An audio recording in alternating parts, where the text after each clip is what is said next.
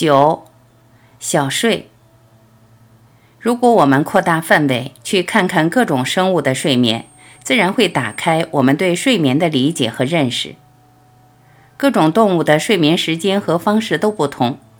举例来说，长颈鹿一天只睡零点五至四点五小时，而蝙蝠可能每天要睡二十个小时。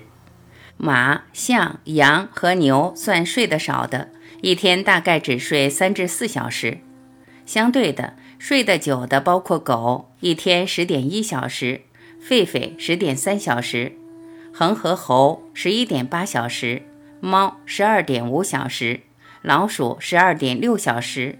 老虎十五点八小时和蟒蛇十八小时，当然，这都是观察养在笼子里的动物而得到的数据。在野外自由活动的动物，实际睡眠情况也许是不同的。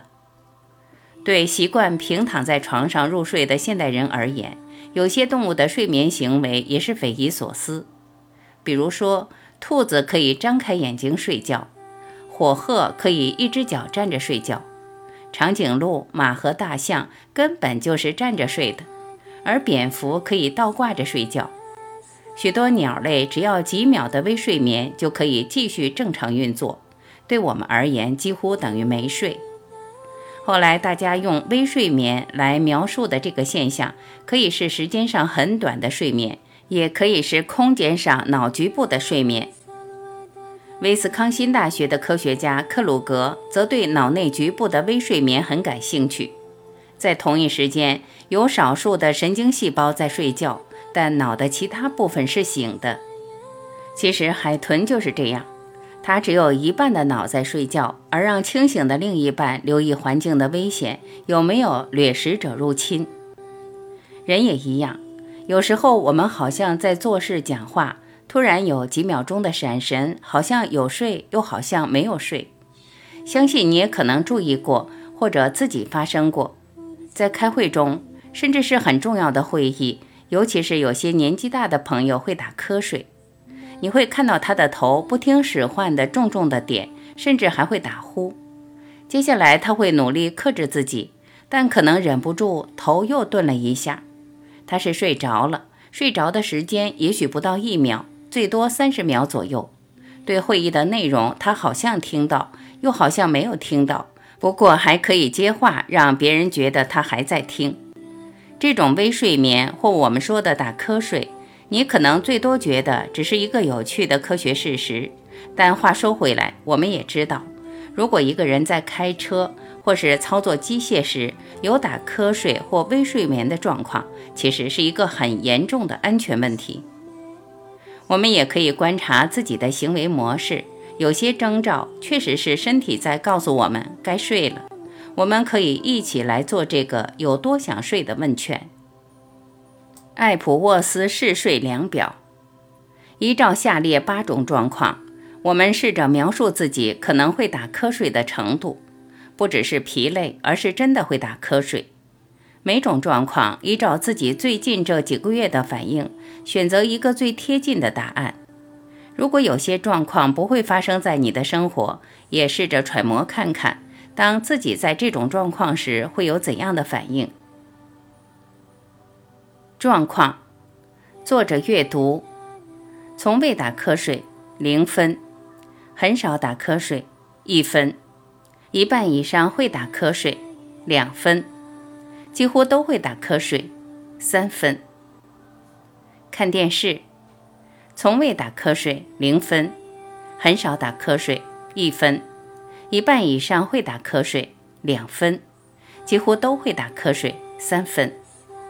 下面依次是：在公共场合安静坐着，例如戏院里或开会中；坐车连续超过一个小时，不含自己开车。下午躺着休息，坐着与人交谈，没有喝酒，在午餐后安静坐着。开车时车子停下来几分钟。八种情况的分数相加，零到五分，白天瞌睡的程度正常偏低；六到十分，白天瞌睡的程度正常偏高；十一到十二分，轻微白天过度瞌睡；十三至十五分，中度白天过度瞌睡；十六到二十四分，重度白天过度瞌睡。填完这个量表，相信你可以体会到，如果在各种情况下都会打瞌睡，那么已经是相当疲倦而想睡，甚至可能是生理调控出了状况而导致的瞌睡。我在这里还是要提醒，现代的社会步调相当快，对任何事都过度追求一个快速的解答，疲劳也是一样。我们等不及放松，等不及睡眠，各种提神饮料、咖啡、抽烟成为一般人最快的选择。然而，有时候我们需要的其实只是小睡片刻。我们应该都留意过，吃过午餐自然会想睡。就算打起精神撑着不睡，也还是会觉得昏沉，甚至相当累。当然，我们也知道昏沉的程度跟中午吃的丰不丰盛、吃进多少的油脂和热量有关。但是你大概没想到，这个现象也一样受到前面谈过的日周期所掌控。我们上午处理事情，也正好是我们清醒的时候。然而，处理了那么多事，过了中午，头脑已经产生很多的腺苷分子，而让身体自然想要休息。而且，我们吃完一顿丰盛的午餐，也需要消化。消化需要肠胃的蠕动，肠胃蠕动是需要自主神经系统的作用的。不知道你还记不记得，自主神经系统里有一部分叫做副交感神经系统，会让我们放松。有趣的是，虽然全身放松，肠胃反而开始蠕动，而蠕动自然让血液离开头脑，集中在肠道，人也就觉得想睡。当然，接下来日周期和兴奋系统会造出一个代偿，而让我们的精神慢慢回来。综合下来，让我们在午饭后一两个小时感到疲劳，最多是打瞌睡。我到世界各地都发现。不光华人有午睡的习惯，南美、中南美、非洲和南欧的人也是一样。然而在北美，我只听过墨西哥人用 siesta 这个词来讲我们都知道的午睡。我当时不懂这个习惯，到墨西哥出差，和当地人约两点开会，后来发现大家都迟到，反而我这个客人是唯一准时的。接下来每个人都忙着跟我解释，午餐后需要 siesta。我才明白，从我个人的体会，siesta 或我们华人所习惯的午睡是相当重要的一种休息，可以让我们身体无论是在能量或放松的层面都可以得到一个弥补。很多专家建议白天尽量不要睡午觉，免得影响晚上的睡眠。从我的角度是刚好相反，我认为华人午睡是很好的习惯，一天分段的睡觉。对睡眠不光没有影响，还能帮助一个人充电。你或许已经发现，就连在午睡这个主题上，我的观念和一般医学专家强调的都不同，甚至可能颠倒。其实，古人留下来相当多的习惯都是好的，都值得我们保留。我在这里所谈的，最多是透过个人的体验，再加上对外围朋友的观察，最后也只能证明。古人许多宝藏都是正确的，有用的几个重点。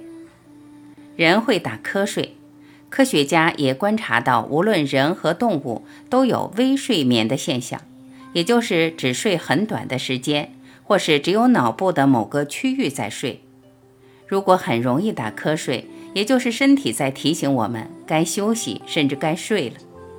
一个人想睡或精神的起伏，也只是反映身心的运作，而这个运作在生理的层面上，相当程度受到日周期的影响。如果你有失眠、午睡或其他时间的小睡，可以为你充电。练习十五，休息。这个练习相当简单，而且是你可能已经有的习惯。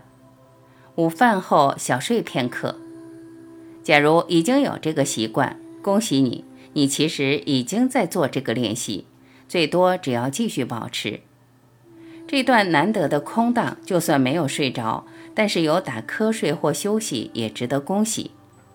不要小看打瞌睡和单纯休息的重要性，对我们身心的整顿作用是相当明显的。这一点不需要我再多说，相信你自己都知道。我会建议还没有这个习惯的朋友，不妨试着中午休息一下。什么叫休息？也就是不要拿这段时间继续闲聊或接收信息，而是找一个安静的地方，给自己一点时间。也许静坐，也许只是发呆不讲话，让自己有一个机会充电。时间一长，不知不觉，也许就开始打瞌睡。这时候可以采用这本书的各种练习，比如舌底上颚、深呼吸、规律呼吸、净化呼吸、鼻孔交替呼吸、随息，也就是发呆，把自己的中心找回来。只要养成这个真正休息的习惯。你自然发现，我们一天随时都在动，而且不光是身体在动，而是思想在动。再配合五官的刺激，各种动其实从来没有停过。我们一天要不断的要看，耳朵要听，身体要感受到一些刺激，让我们不会感觉无聊。这种信息的过度刺激，随时让交感神经系统过度活跃。接下来要在很短的时间睡着，几乎是不太可能的。我们只要白天给自己一点空档休息，自然也就发现晚上回到家，不见得要匆忙的看新闻、追剧。其实我们大可把眼前看到、耳朵听的都去掉。何况新闻几乎都是负面的，不追这些信息，不光损失不了什么，反而还让我们体会到什么是宁静。我以前也常建议朋友，晚上不需要太亮的照明，不见得需要开灯，而可以点几根蜡烛。在美国的人，冬天可以用壁炉，火焰的光带来一种安定的力量，是大多数人一生没有仔细体会过的。每个人都不妨体验看看，夜间点蜡烛，或冬天坐在壁炉旁发呆休息。这样的安排不光可以很轻松地取代五官和信息的刺激，也带来一种宁静，自然符合接下来的睡眠。不给自己这种休息的空档，反而让我们日夜步调的落差太大，而让身心转换不来。仔细观察我们自己，夜里失眠，其实也反映了对刺激的期待，刺激的表达方式最多也是失眠。我们继续深入下去。自然发现，不光信息、五官的刺激，就连我们白天所累积的知识都不重要。各种知识最多只是带来一层没有必要的负担，和我们的生活运作和生存其实一点都没有关系，只是我们多年来都没有发现。知识和信息本身也是一种瘾，而这种瘾不会比酒精、咖啡因、尼古丁更小，甚至它让人更上瘾。只是我们自己不知道，不知不觉中，我们也发现自己一天下来都在不断讲废话，讲的话不光跟正事不相关，还让身心的舒畅大打折扣。其实只要白天少讲话，而且是有意识的少讲话，本身已经带来一个反复的力量。讲话的习气太重，让我们嘴巴不停地动，不光刺激交感神经的作用。还将个人习气带入夜间的睡眠，让我们即使睡着了，还是用嘴巴呼吸。睡眠中张嘴呼吸，还会造出另一个层面的问题。我会在下一篇《好呼吸，好好睡》仔细谈，并且介绍一个妥当的解决方法。我们懂了自己身心的失衡，最多也只需要下定决心，找回本来就有的中心。这样子，任何方法都可以来帮助自己。